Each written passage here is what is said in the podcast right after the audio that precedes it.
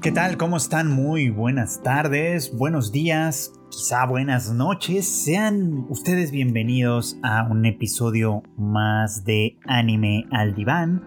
Este podcast, pues de la familia de Tadaima, en el que, pues ya saben ustedes, su servidor Freud Chicken, pues platica un poquito a detalle sobre lo que va pasando en la temporada, eh, en este caso, pues la temporada de invierno 2022 que ha sido una muy buena, muy trepidante hasta el momento, con grandes cosas en un montón de series, que ha llamado mucho la atención, que ha causado mucha polémica, que ha tenido, en fin, muchos, muchos temas interesantes y creo que por ese lado vale muchísimo la pena hablar de ello.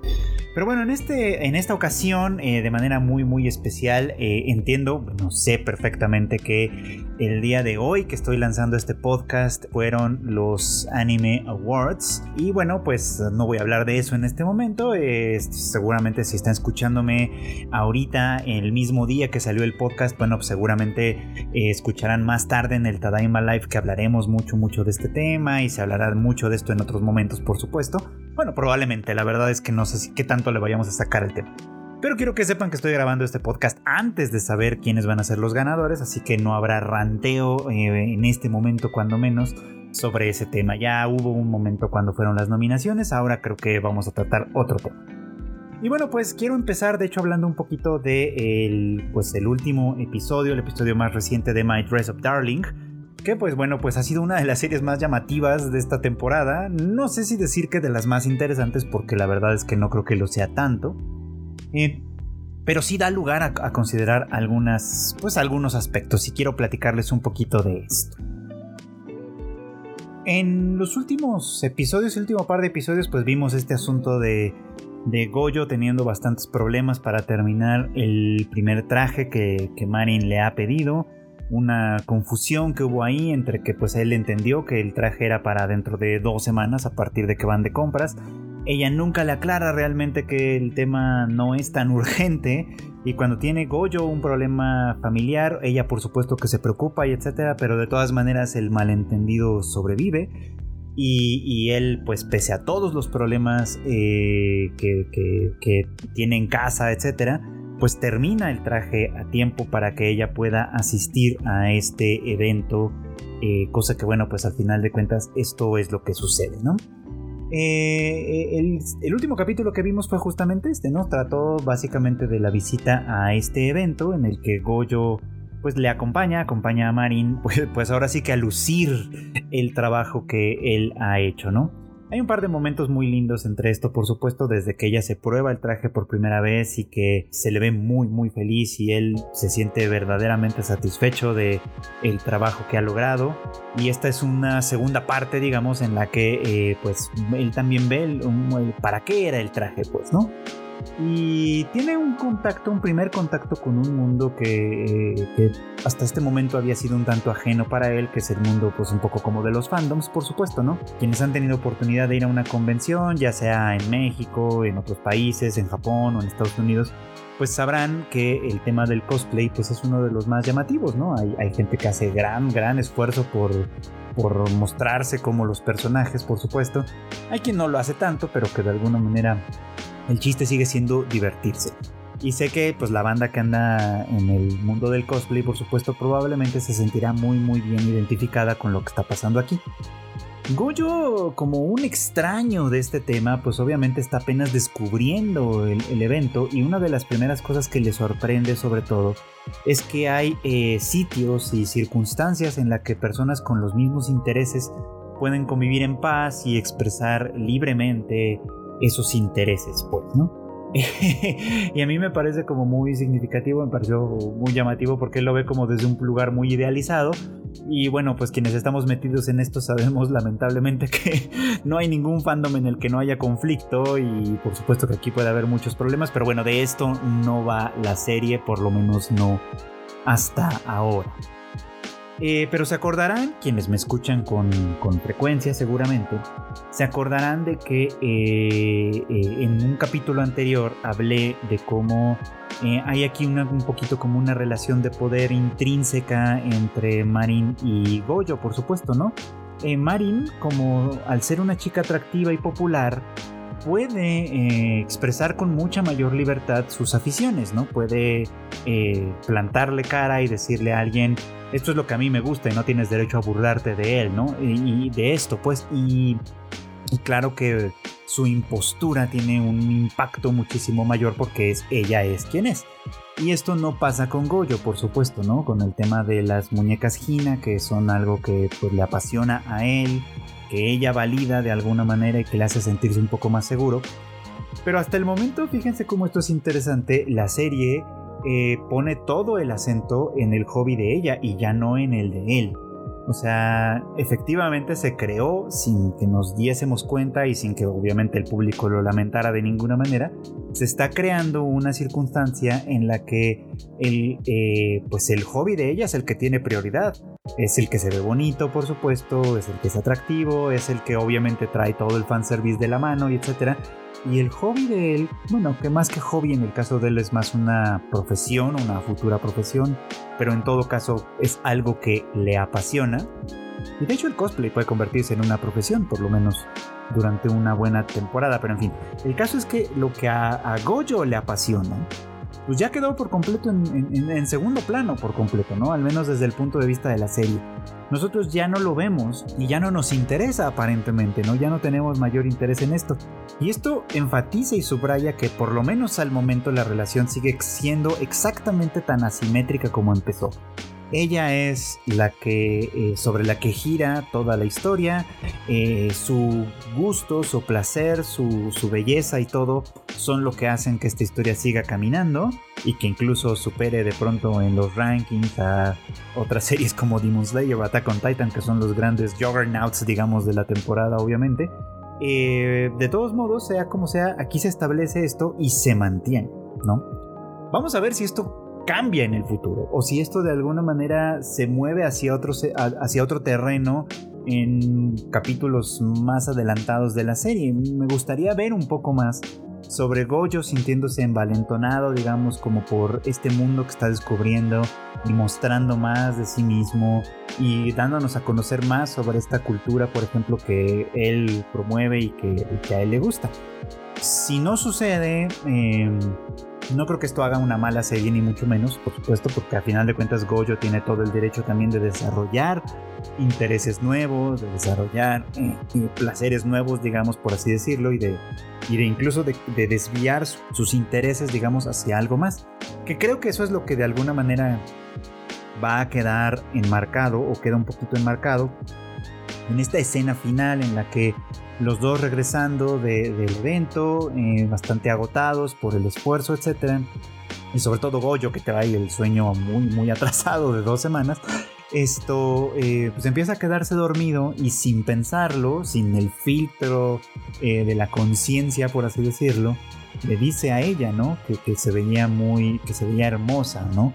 Usando esta palabra que él había decidido y que le explica a ella en un momento anterior, eh, kirei, que es una palabra que él solo puede usar para las cosas que de verdad lo conmueven, que de verdad eh, eh, mueven su corazón, bueno, lo conmueven básicamente, y que hasta el momento solo las muñecas Gina habían sido pues, merecedoras, digamos, de que él usara esa palabra y ahora pues hay un cambio, ¿no?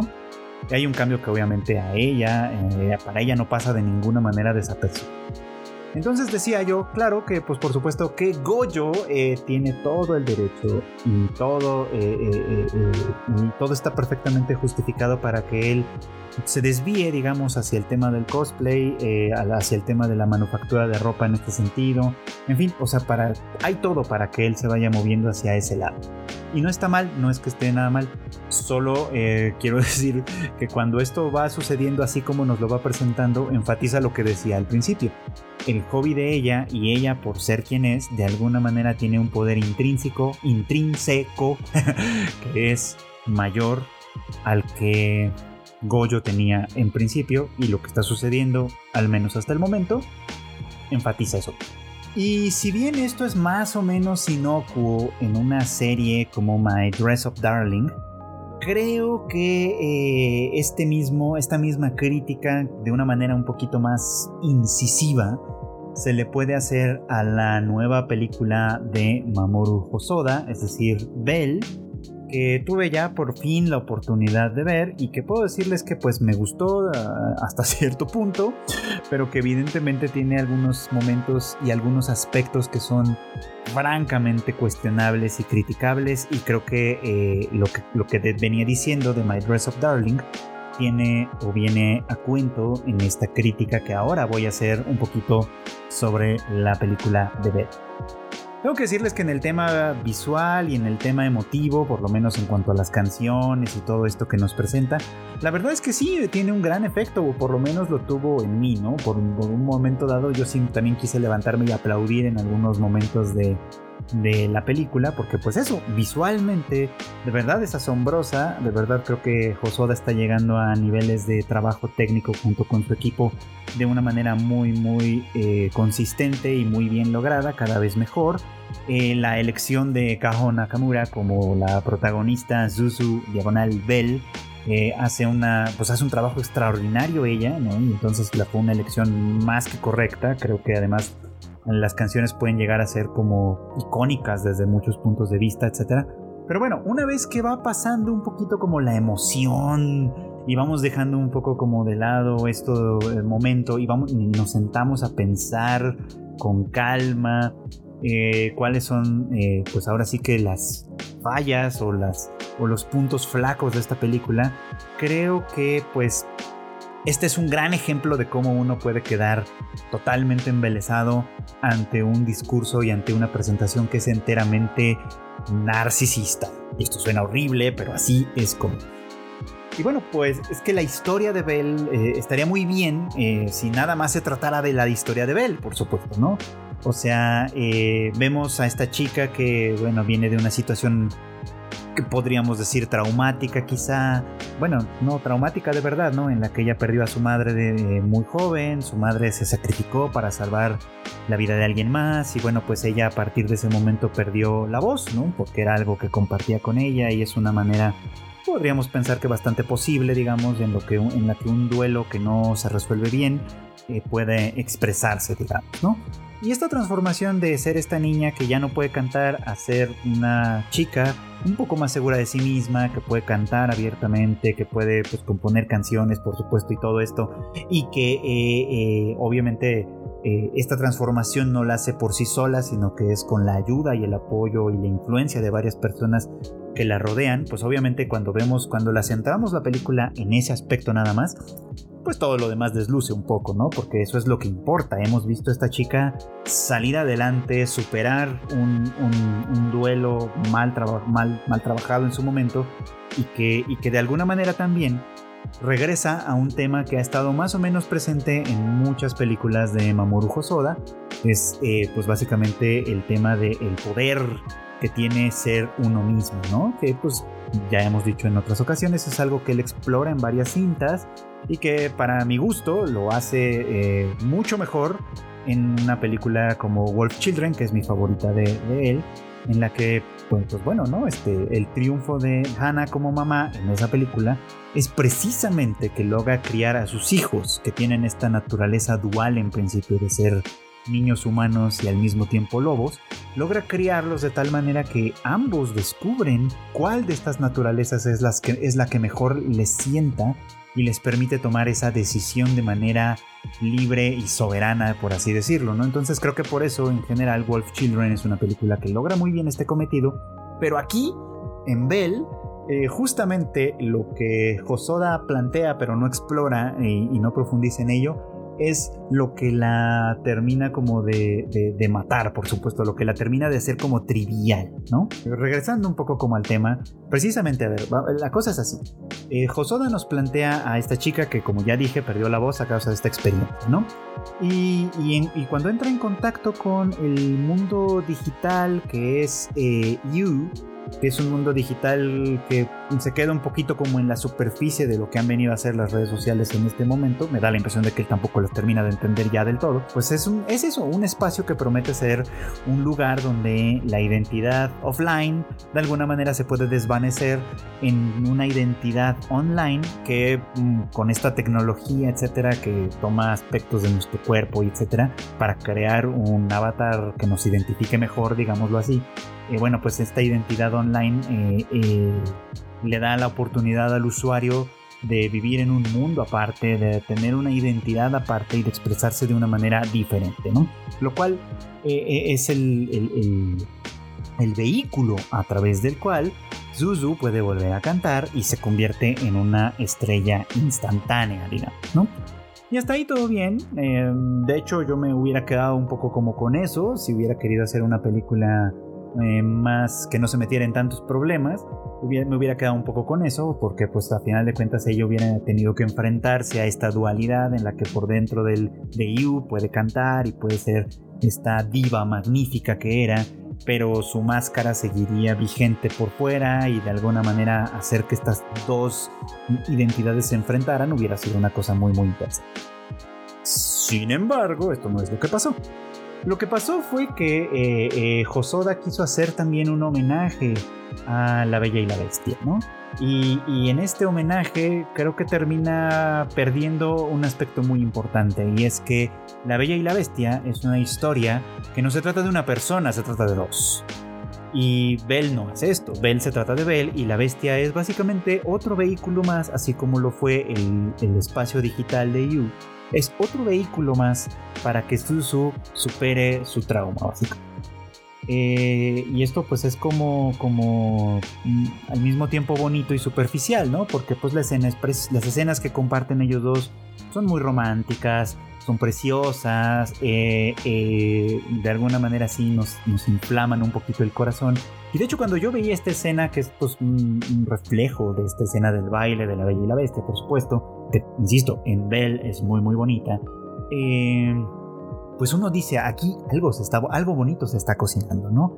Eh, quedaba un poco la duda si la bestia era el amigo de, de, la vida real de Susu, si era alguien más, en fin, era un poquito como parte del misterio, pero, pero de alguna manera uno sentía que aquí se estaba cocinando algo que también podía funcionar, ¿no? Que, a través del amor, una idea muy romantizada y muy idealizada, a través del amor, estos dos personajes podían encontrar eh, eh, la cura también para sus heridas más profundas que, trascendían el mundo de Yu, por ejemplo, ¿no?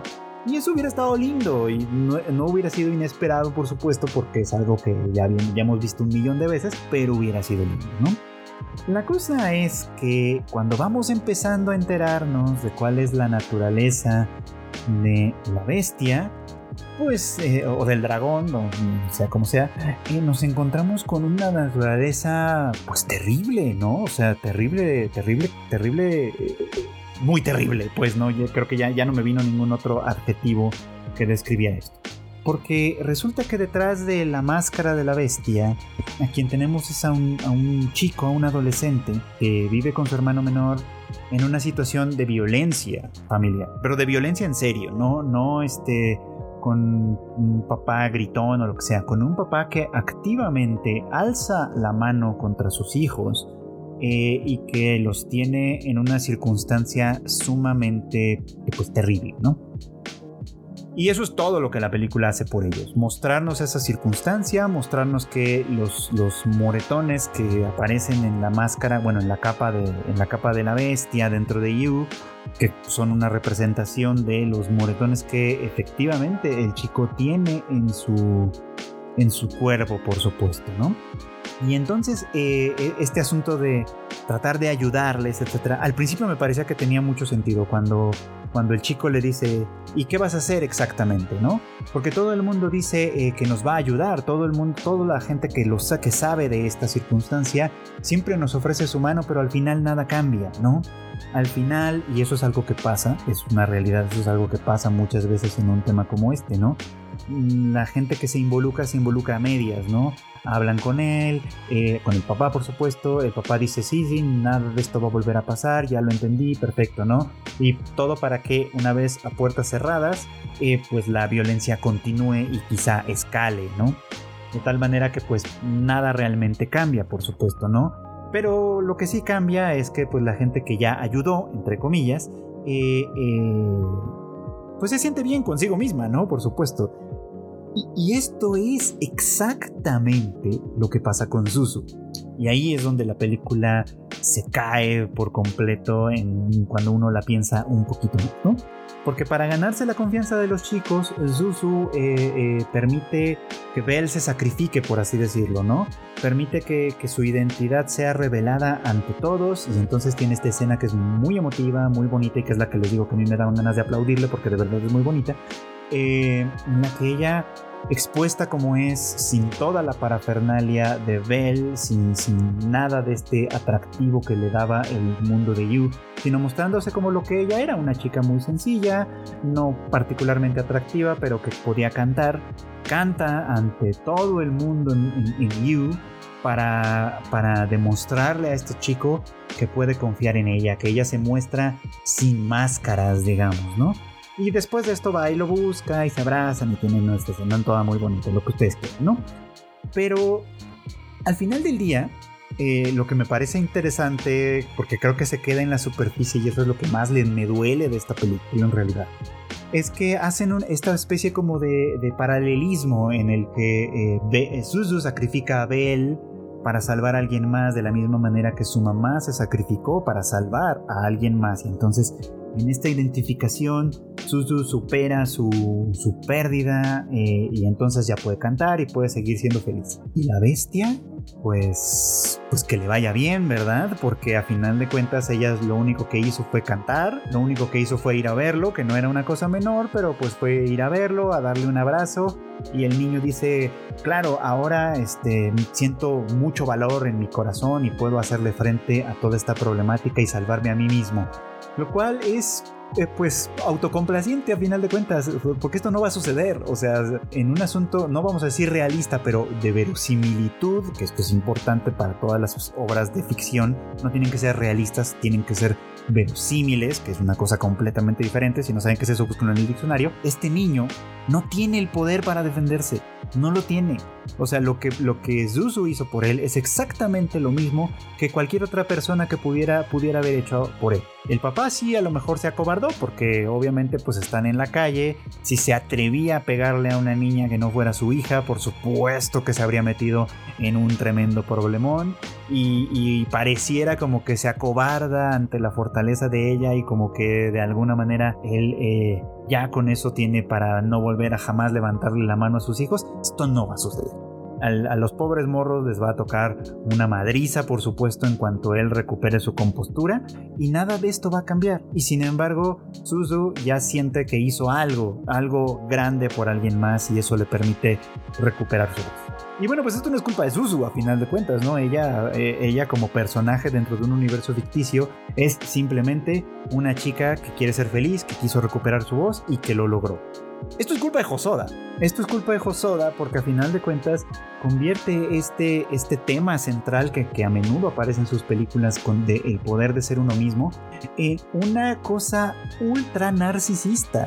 No es como si yo hago lo que yo creo que está bien y ya y, siento que salvé a otras personas, ya con eso me puedo sentir perfectamente satisfecho con lo que estoy haciendo. Y la verdad es que creo que se queda cortísimo, cortísimo en este, pues en este terreno, ¿no? Y, digo que esto tenía que ver un poquito con lo que platicaba sobre My Dress of Darling un poquito, porque a final de cuentas es exactamente esto, ¿no? Hay una situación completamente asimétrica. Eh, no se puede comparar de ninguna manera, aunque sea doloroso, el duelo no resuelto de Suzu con la situación de violencia familiar que vive la bestia que ya ni siquiera me acuerdo cómo se llamaba el pobre morro de tan poquito que salió. Esto. Y, Y esta asimetría a final de cuentas nos deja o nos pone en una circunstancia privilegiada a Suzu y Belle, ¿no? Como las grandes heroínas de la historia, pero pues a final de cuentas son unas heroínas que lo único que hicieron fue este, ponerle un curita a alguien que se fracturó un hueso, por poner un símil como tal, ¿no? Y bueno, pues creo que en ese sentido la película es donde fracasa y donde a final de cuentas puede hacer enojar a una audiencia que tenga cierta conciencia de estos temas. Y bueno, pues vaya capítulo esta semana en How a Realist Hero Revealed the Kingdom.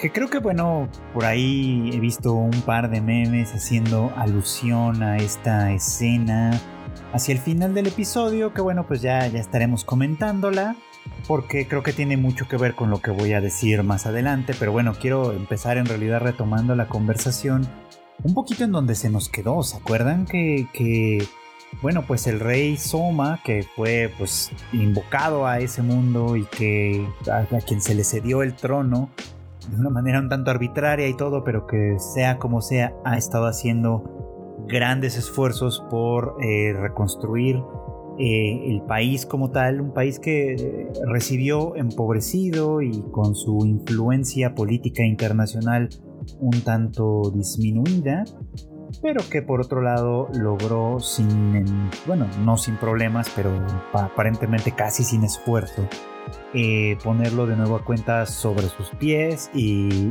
ponerlo además en el escenario internacional, sobre todo después de este enfrentamiento con el Principado de Amidonia.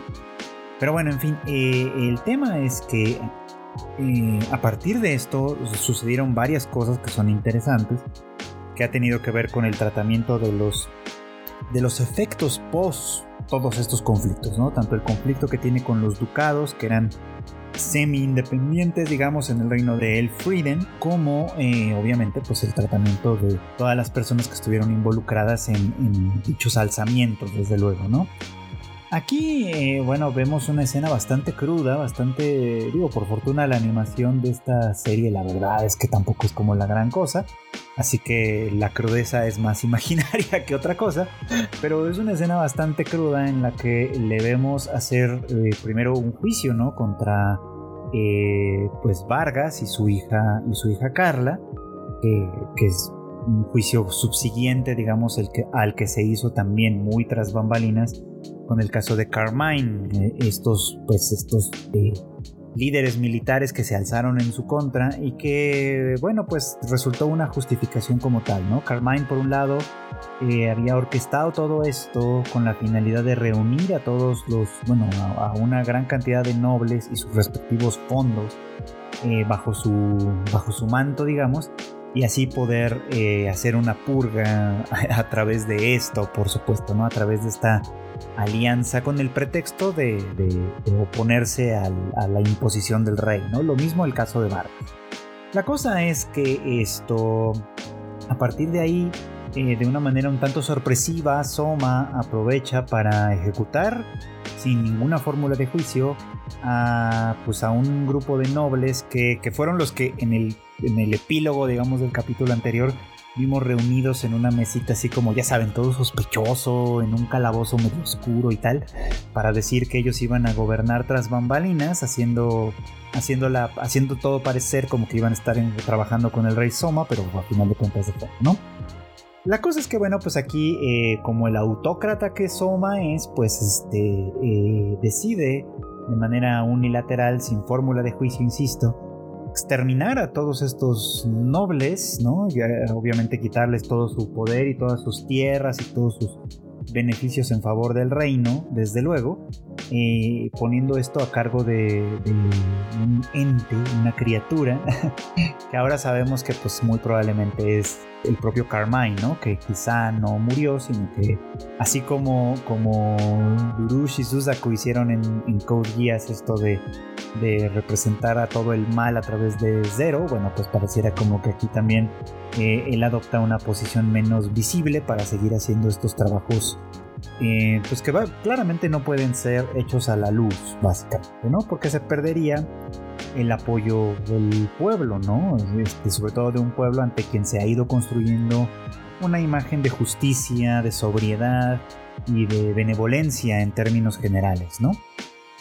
Ahora, eh, Soma, que como sabemos desde el principio nos lo ha dicho y, y, en este capítulo queda mucho más claro porque casi hace un resumen de este asunto, dirige eh, sus ideas políticas con base sobre todo en el libro de Nicolás Maquiavelo, El Príncipe, un, texto clásico de las ciencias políticas, por supuesto, que de alguna manera es una colección de, de sentencias y de consejos que este, que Maquiavelo dirige a todo aquel que vaya a convertirse en un príncipe, ¿no? que vaya a convertirse en un gobernante, entendiendo este tipo de gobierno como uno autocrático, por supuesto, ¿no?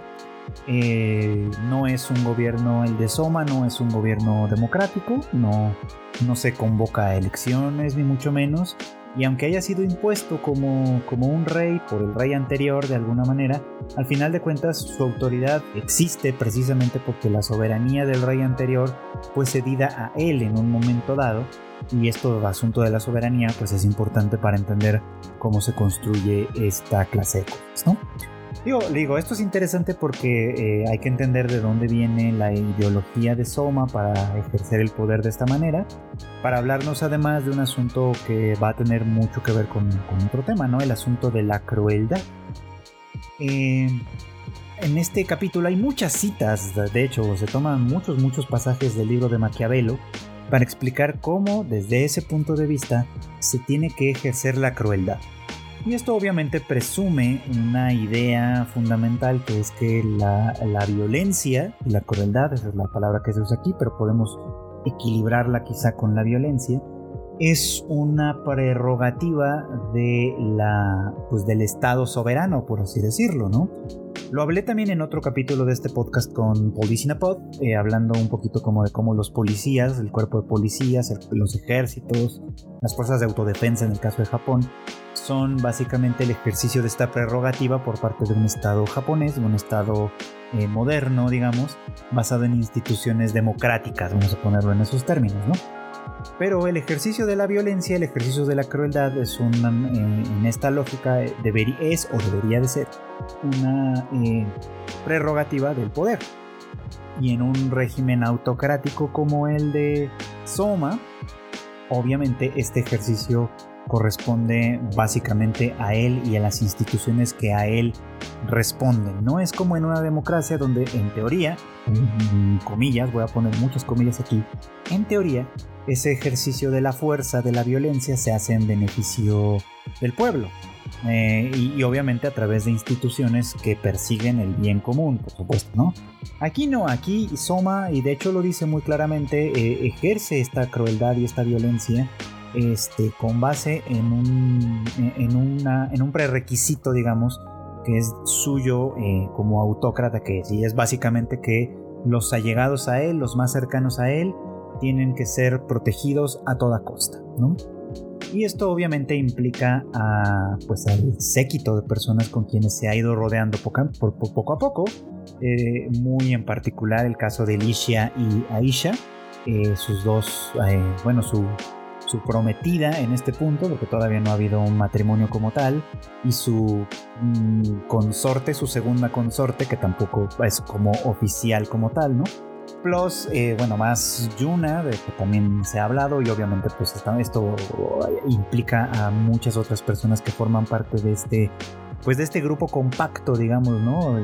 Que, es por el bienestar del cual eh, Soma gobierna y, por el bienestar del cual está reconstruyendo un reino. Fíjense cómo en, esta, eh, en este entendimiento de las cosas, que es como un autócrata, el reino en sí obviamente va a mejorar o va, o va a construir ciertas mejorías porque es como una extensión de todo esto. Si el reino se mantiene saludable y fuerte, obviamente son, son líneas de defensa que protegen y que funcionan para contener una, al poder, al núcleo del poder central, que es básicamente la familia de Soma, ¿no? Y esto pues es como interesante desde cierto punto de vista, ¿no? Porque eh, obviamente pues la serie hace un trabajo, digamos como que mediocre, pero ahí está, para justificar que Soma pueda hacer este ejercicio del poder de una manera impune y que pueda parecer hasta justa, por supuesto, ¿no? Eh, y también nos lo presenta como una persona que si bien se muestra eh, visiblemente implacable, ya en la intimidad de su círculo puede mostrar estas fragilidades que implican el ejercicio del poder. En ese sentido es interesante de hecho que haya decidido otorgar a Carla eh, una labor muy peculiar, digamos, ¿no? Que es la de, la de vigilancia. La coloca como, eh, como una esclava, ese es su castigo por la rebelión, la, reduce a, esclavitud, digamos, pero al servicio de Licia principalmente, de, quien es básicamente amigo, ¿no? Y en esa cercanía eh, con Licia, por ejemplo, de todas maneras le da una orden que pues es como que una orden que queda entre ellos dos. Se la dice muy en público, pero bueno, vamos a, vamos a suponer que nadie más lo escuchó este, le dice que, si él se convierte en un tirano embriagado de poder, que básicamente eh, excede, que eso es lo que damos a entender, el uso de la crueldad más allá de, este de esta motivación justa con la que le ejerce en este punto, justa igual entre comillas, vamos a ponerlo así, este, entonces sea ella quien le quite la vida, pues, ¿no? Y esa es como su misión en la vida. Para eso, pues Carla tendrá que estar cerca y al mismo tiempo lejos, porque en la medida en la que ella empiece a formar parte cada vez más cercana de su círculo íntimo, tal vez va a ser tan difícil para ella como para cualquier otra persona eh, cumplir esta orden, ¿no? Es decir, Licia y Aisha y Yuna y nadie más va a poder hacerlo. Tal vez va a llegar el momento, perdón, en el que ella tampoco. Entonces, pues ahí, ahí tenemos un tema como interesante. Pero a lo que quería llegar más bien es un poquito como a lo siguiente. Este asunto del revuelo que causó la escena, ¿no? Porque pues bueno, Soma se queda un poquito como cansado, agotado y, quizá arrepentido del el ejercicio de la violencia que hace en la primera parte del episodio. Y bueno, pues pide que lo dejen solo para, pues no sé, para descansar, para tratar de despejar la mente, para, en fin, para lo que sea.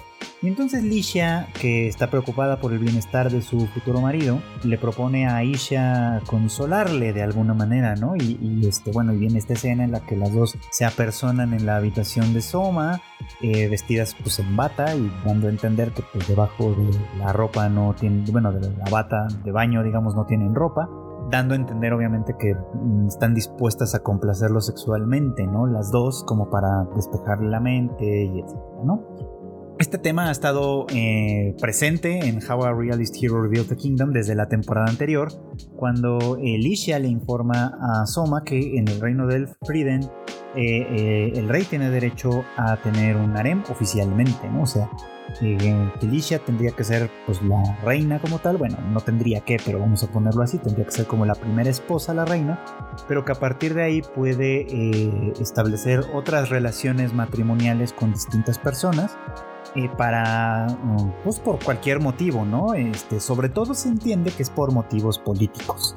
De hecho, en el caso de, de, Aisha pasa un poco como lo mismo, ¿no? Esto se, esto se formaliza, o sea, Aisha, o por supuesto que quería, pero esto se formaliza cuando el padre de ella, pues, eh, le pide a Soma que la tome como esposa, incluso si es como segunda esposa, y esto afianza y formaliza además, independientemente de que sea el deseo de Aisha, afianza la alianza que existe entre Soma y los elfos a los que pertenece Aisha, ¿no?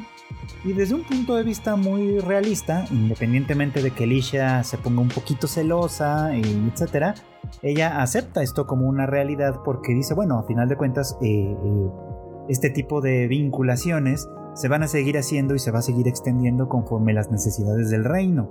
Entonces, pues desde un punto de vista pragmático, no podemos, eh, no puedo ponerme como en un plan celoso e impedir que esto suceda. Al contrario, tengo que favorecerlo, tengo que de alguna manera eh, participar de él. E incluso cuando le dice a Aisha esto de que, pues en, en, primera instancia me gustaría que la parte más íntima, digamos, como de este círculo de mujeres en torno al rey Soma, sean personas con quienes ella tiene una buena relación y una, sobre todo, una relación de confianza. Pero bueno, vamos a decir que bueno, en este, en este mundo y en este reino en particular, esto es posible independientemente de los sentimientos de los. Pero esto evidencia algo que, va por ahí de la mano con, este, con un tema que tenemos en nuestro mundo real, que es el asunto de el patriarcado, digamos, ¿no? Este concepto a veces abstracto, muchas veces debatido, algunas veces eh, vilipendiado e incluso, este, obviamente enaltecido, ¿no? Como una especie de orden natural de las cosas, es un tema de discusión tremendísimo, obviamente, ¿no? Pero que aquí, eh, por ejemplo, en How a Realist Hero Revealed the Kingdom, mm, se da como por sentado. O sea, este es un sistema patriarcal. De hecho, es interesante porque en el caso del rey Albert, el padre de Licia, eh, el poder en realidad residía en el poder de la familia Elfriden, digamos, residía en la reina. Entonces, este, eh, eh, él ingresa a la familia y se convierte en rey y de alguna manera al transferirle los, los poderes reales, el poder sobre la soberanía, digamos, a Soma, este, tiene que hacerlo también entregando a su hija como, eh, pues como, como reina, ¿no? Como consorte, digamos, para que el poder esté fundamentado, digamos, en algo lo suficientemente sólido desde esa, pues desde esa lógica, Ahora, obviamente escucha esto las feministas y pues es claro, el patriarcado, ¿no? Y claro, el patriarcado además haciendo esto para que como espectadores del anime o lectores de la novela, según sea el caso, este, eh, pues sigamos disfrutando de esta historia porque pues claro, forma parte de nuestras fantasías, ¿no? Tener un harem y que las mujeres sean atractivas y estén además todas de acuerdo en participar y en convertirse en instrumentos para nuestra eh, para nuestro goce y, éxito en términos generales por supuesto no y bueno eh, yo estaba leyendo tengo que decirles tengo que estaba leyendo por ahí un libro de esta eh, filósofa feminista Judith Butler que bueno sus ideas pueden ser este, cuestionables o no pero lo que lo que quiero compartir con ustedes es que estaba leyendo un fragmento de uno de sus libros en el que ella explica esto desde un punto de vista psicoanalítico, haciendo una crítica a la teoría psicoanalítica, por supuesto, ¿no? En específico y muy, muy en especial a la teoría lacaniana, que tiene como muchos vínculos, para empezar, obviamente con la teoría original de Sigmund Freud, pero además con la antropología estructural de Levi Strauss, que de alguna manera eh, explicaban esta, este, o intentaban explicar este orden patriarcal de las sociedades como un desarrollo de la civilización, digamos, ¿no? Es decir, y es obviamente esto enmarcarlo dentro de una discusión más amplia de lo que tiene que ver con el género, entendiendo que el sexo con el que nacemos, por así decir, nuestros genitales como tal, serían lo natural, entre comillas, y que el género, es decir, lo femenino, lo masculino, lo no binario o todo lo que ustedes quieran, es este lo escultural por lo tanto es, cultural digamos no un desarrollo posterior en ese sentido. Y que este desarrollo posterior además viene ahora eh, estoy explicando como muy someramente pero viene ahora después de una larga historia muy muy larga historia de dominación patriarcal digamos no que presume que existe un antes y un después. Un antes donde este régimen patriarcal no existía y que ahora existe para beneficio de los hombres no me voy a meter más en eso, pero el tema de que la, explicación que daba me parecía bastante interesante y como que venía a cuento porque pareciera que está tan enraizada en nuestras ideas que se construye y se muestra como algo lógico y aceptable. En el caso de How a Realist Hero Revealed the Kingdom tenemos un tema muy peculiar porque a final de cuentas el poder de Soma viene sí por decisión del anterior rey Albert, pero el poder real y legítimo viene en función de las mujeres que se le van a ir acercando. En primer lugar, Licia, porque pues a final de cuentas es por la línea materna en este caso en específico que el poder se transfiere y también ahora con la, inclusión de Aisha viene también el fortalecimiento de una alianza que en realidad ya tenía razones para hacerlo bastante fuerte, pero que con esta relación matrimonial se fortalece todavía un poco más. Y esto eh, pareciera que se enmarca muy bien en esta comprensión de las cosas, vamos, ¿no? O sea, como que los hombres no tienen poder por sí solos, por así decirlo, que eso es lo que critica, bueno, lo que Butler señala de estas teorías que les hablo, ¿no? Pareciera que el poder de los hombres, el poder, de, el poder que, que pueden tener en estos marcos sociales repartidos por clanes, etc., se construye a partir de los vínculos que establecen y los vínculos que establecen no son vínculos de amistad o de... son vínculos que se establecen a través de una heterosexualidad obligada, donde los, los hombres básicamente se casan con mujeres de otros clanes o de, o de otros grupos donde hay ciertos cotos de poder y estos matrimonios les confieren parte de ese poder para afianzar este tipo de relación, ¿no?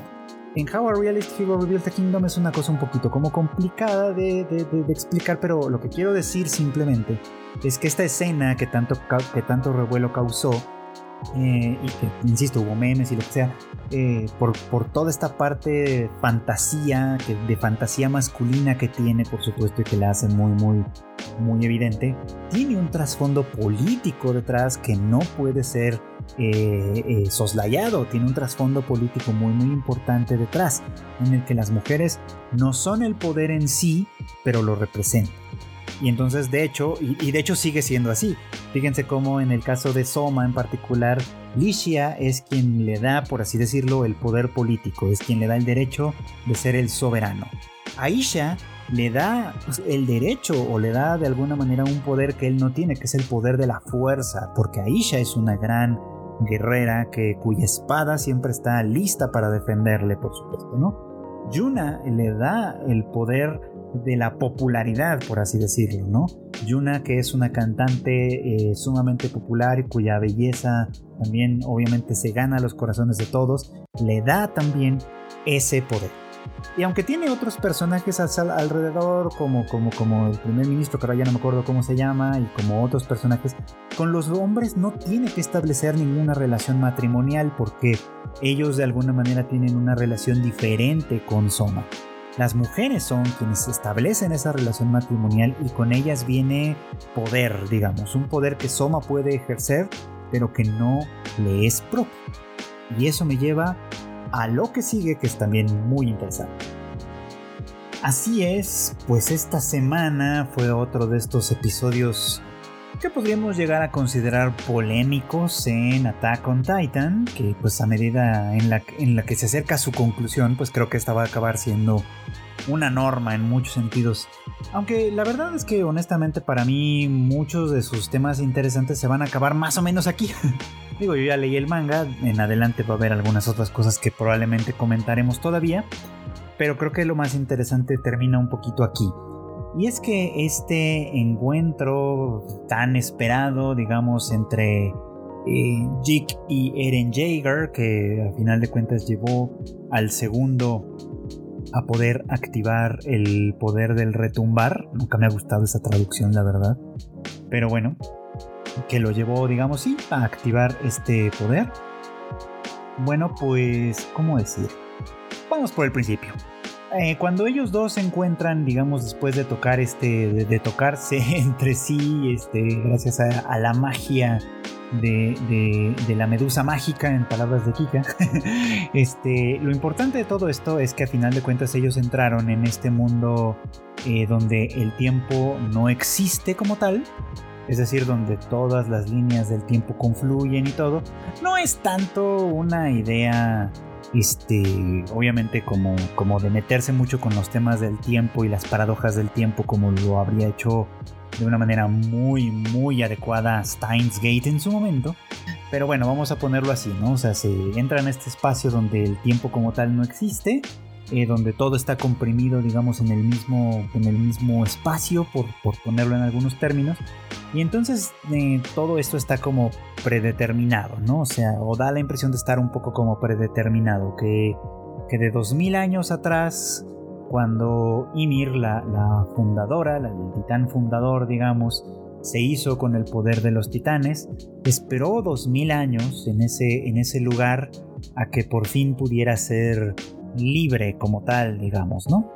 Eh, digo, no me voy a meter tanto en el tema, bueno, no me voy a meter en este momento en el tema de si Eren sabía o no sabía, si esto estaba predeterminado o no, si no tiene nada de, si tiene sentido o no, porque bueno, eso como que no importa mucho. Lo que me interesa ahora, bueno, no importa mucho para este tema, para el tema que me interesa contar es lo siguiente. En el capítulo pasado, en el de esta semana, más bien, vimos un atisbo de la historia original, del origen pues de los titanes, algo que de alguna manera ya había sido anticipado pues bastante tiempo atrás, ¿no? En este caso, pues sabemos que pues Eldia, el reino de Eldia, era un reino, eh, estamos hablando de 2000 años atrás. 2000 años atrás de esto. Eh, el reino de Eldia pues era un reino bárbaro, digamos, este, que se parece un poquito como a, a las tribus nórdicas de Europa de hace muchos, muchos, muchos, muchos años, por supuesto, que ejercían la conquista, ¿no?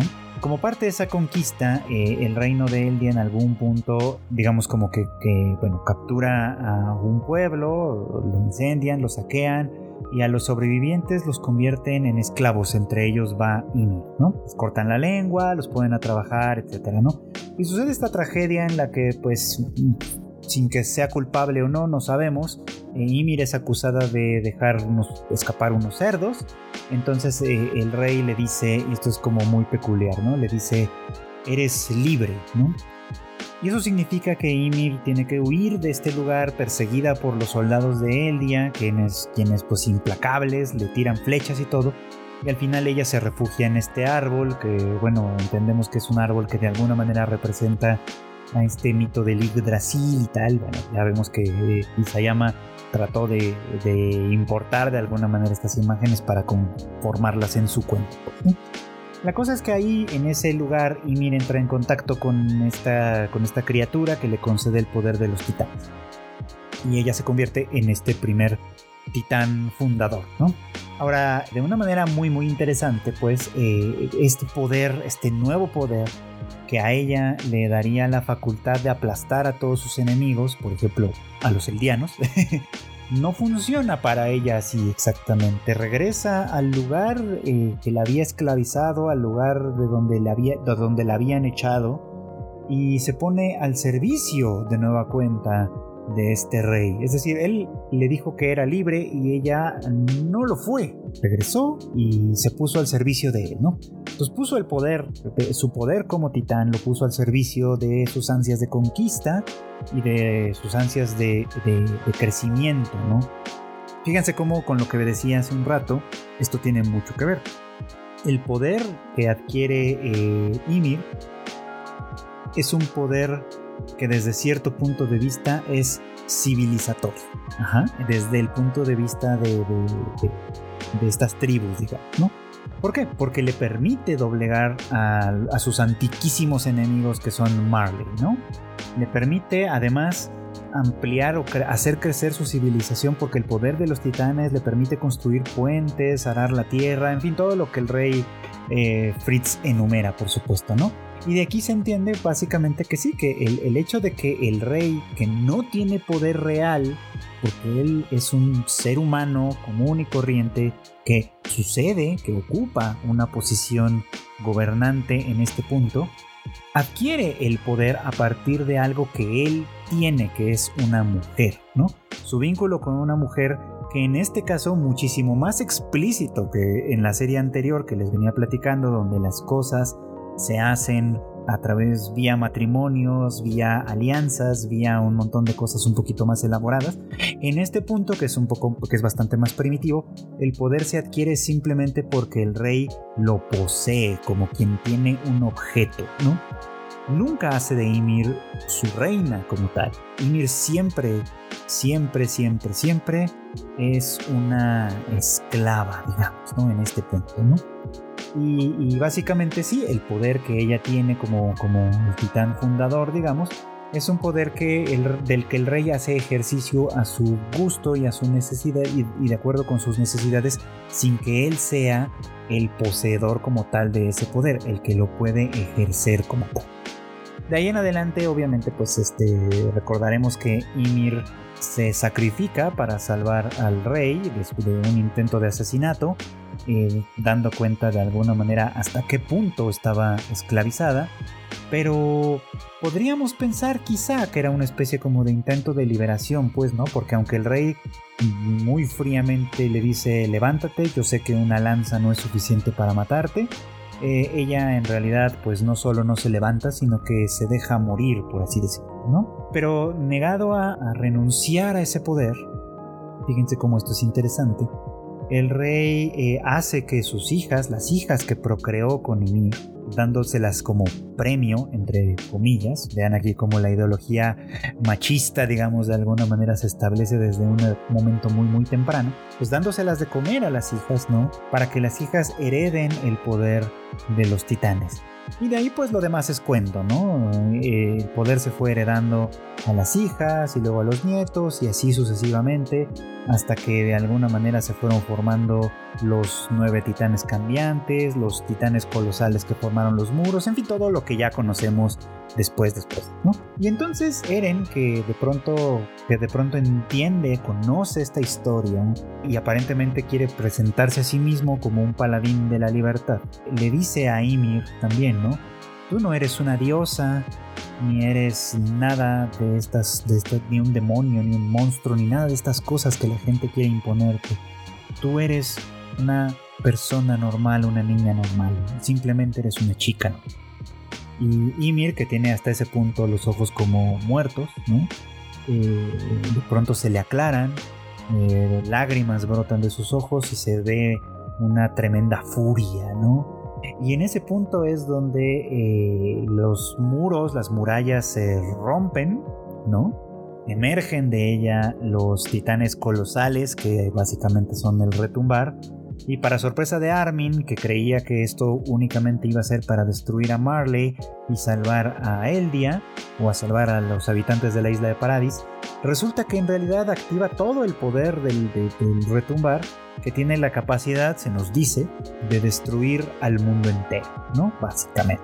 Ahora, parte de la conversación que surge aquí tiene que ver con el hecho de que finalmente con las palabras de Eren, eh, Ymir se permite a sí misma actuar eh, oponiéndose a la voluntad de la familia real, en este caso representada por Jik, que quería algo completamente diferente, y hace por primera vez su voluntad.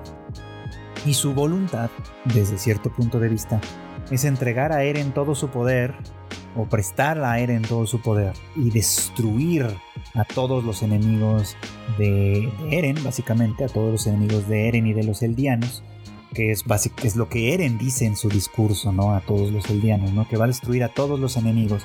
Y Eren entiende que todos los enemigos básicamente son todos. o sea, todos los que no son eldianos, ¿no? llevando este conflicto a un asunto tribal, esencialista completamente, y obviamente pues que por, por, eso es que todo el mundo lo equipara con una ideología fascista, ¿no? Que no respeta ningún tipo de diferencia y que por supuesto no tiene el menor interés en establecer puentes y acuerdos y, comprensión, digamos, simplemente eh, entiende la libertad como algo que se tiene que arrebatar sobre todo algo que se le tiene que arrebatar a otros. La única libertad posible es la libertad que existe en la soledad, por así decirlo, ¿no? Y en el silencio de los sepulcros, vamos a ponerlo en esos términos. Pero bueno, el parte del debate aquí era que de alguna manera se había liberado a Ymir, se había liberado por fin de este yugo en el que estaba bajo, bajo la influencia de los herederos, los descendientes, digamos, de la familia Fritz. Sin embargo, y esto es interesante, en la práctica, lo que está sucediendo es exactamente lo que el primer rey quería. El primer rey anhelaba con el dominio del mundo, anhelaba, con, anhelaba la conquista, anhelaba la supremacía eldiana sobre todos los demás y por, ser, y por eso es que el poder de los titanes le era tan necesario ¿no? en ese momento. Eh, entonces, efectivamente lo que está sucediendo es la voluntad de ese primer rey. Así que quedaría un poco como en el aire la duda de si realmente Ymir se está liberando de algo o si simplemente está cumpliendo con una voluntad que dos mil años atrás le quería ser impuesta, ¿no? Y, que en ese momento ella no tenía el poder completo para hacerlo, porque obviamente en ese momento ella era la única titán, después hubo más, obviamente, después estuvieron los colosales, en fin, después se fue creando todo, esta, todo este ejército, digamos, ¿no? Que lo llevó mucho, mucho más tiempo. Pues si se dan cuenta al final del día, Ymir sigue siendo este objeto de poder ella a final de cuentas todo el poder que ella posee gracias a su comunión digamos con este con este bicho ancestral vamos a decirle de alguna forma este, toda esta, todo este poder que, eh, del cual ella es la única o debería ser la única soberana como tal, es usado por los hombres. Y es usado por los hombres para establecer esta situación de poder y de dominio sobre otros. De hecho, cumpliendo así un poquito con lo que, con lo que Butler señala, eh, explicando la teoría lacaniana en esos términos, ¿no? La ley, el orden, el gobierno, por así decirlo, lo deciden los hombres. Lo deciden los hombres que en sí mismos no tienen poder como tal, que el poder lo adquieren a partir de su vínculo con otras cosas que les confieren poder. En el caso de, The eh, Realist Hero, el héroe realista, pues, este, eh, eh, se establece a partir de las alianzas y de, la fortaleza que establece la unión de distintos clanes por la vía matrimonial. En el caso de Attack on Titan es muchísimo más primitiva la, construcción, ¿no? Porque básicamente es el uso directo de un poder que no les pertenece a los hombres, que no les pertenece a los eldianos en primera instancia, que le pertenecen a Ymir, una chica cuya voluntad fue borrada por 2000 años, que además no es eldiana originalmente, es perteneciente a un pueblo anterior que fue borrado también de la faz de la tierra por esos mismos eldianos. Así que pues desde ese punto de vista en realidad uno podría cuestionar si realmente Ymir logró algún tipo de libertad o no en este punto. Yo creo que no, a mí me da muchísimo más la impresión de que en este punto en particular y en estas acciones que van a llevar y que van a seguir sucediendo más adelante conforme lo vayamos viendo. Esto ya no es spoiler, ya quedó muy claro con el capítulo anterior. Eh, vamos a ver pues hasta dónde esto tendrá consecuencias muchísimo mayores. Y bueno, pues esto es todo por hoy. Muchísimas gracias por acompañarme como cada semana en el anime al diván. Eh, la verdad es que estoy disfrutando mucho esta temporada con todo lo que viene, con grandes cosas que podemos comentar, por supuesto. Y hay muchas más eh, series y episodios de la temporada de los que nos gustaría platicar. Así que eh, quédense aquí porque cada miércoles tenemos un nuevo episodio de este podcast para que lo escuchen. Y ya saben que está disponible en todas las plataformas de podcast o al menos en las más importantes que hay. Y además no se olviden de que pues en la familia de Tadaima tenemos un montón de contenido para ustedes, el Bits and Bytes de Chris, el Rage Quit de Marmota IQ, que pues ahí anda todos los martes hablando sobre videojuegos, el Shuffle de Kika, que también ha estado bastante activo recomendando películas, series y demás, y que seguramente tendrá mucho que decir sobre las nominaciones a los Oscars, ya veremos, ya veremos qué sucede ahí. Y bueno, pues obviamente el Tadaima Live que hacemos todos los miércoles en punto de las 8.30 de la noche en nuestros canales en YouTube, en Facebook y en Twitch. Eh, ya saben que además las noticias más importantes están siempre disponibles en tadaima.com.mx. Y bueno, pues básicamente esto es todo. Yo me despido no sin antes volverles a agradecer por escucharnos como siempre y desearles que pasen muy buenas noches, buenos días o muy buenas tardes.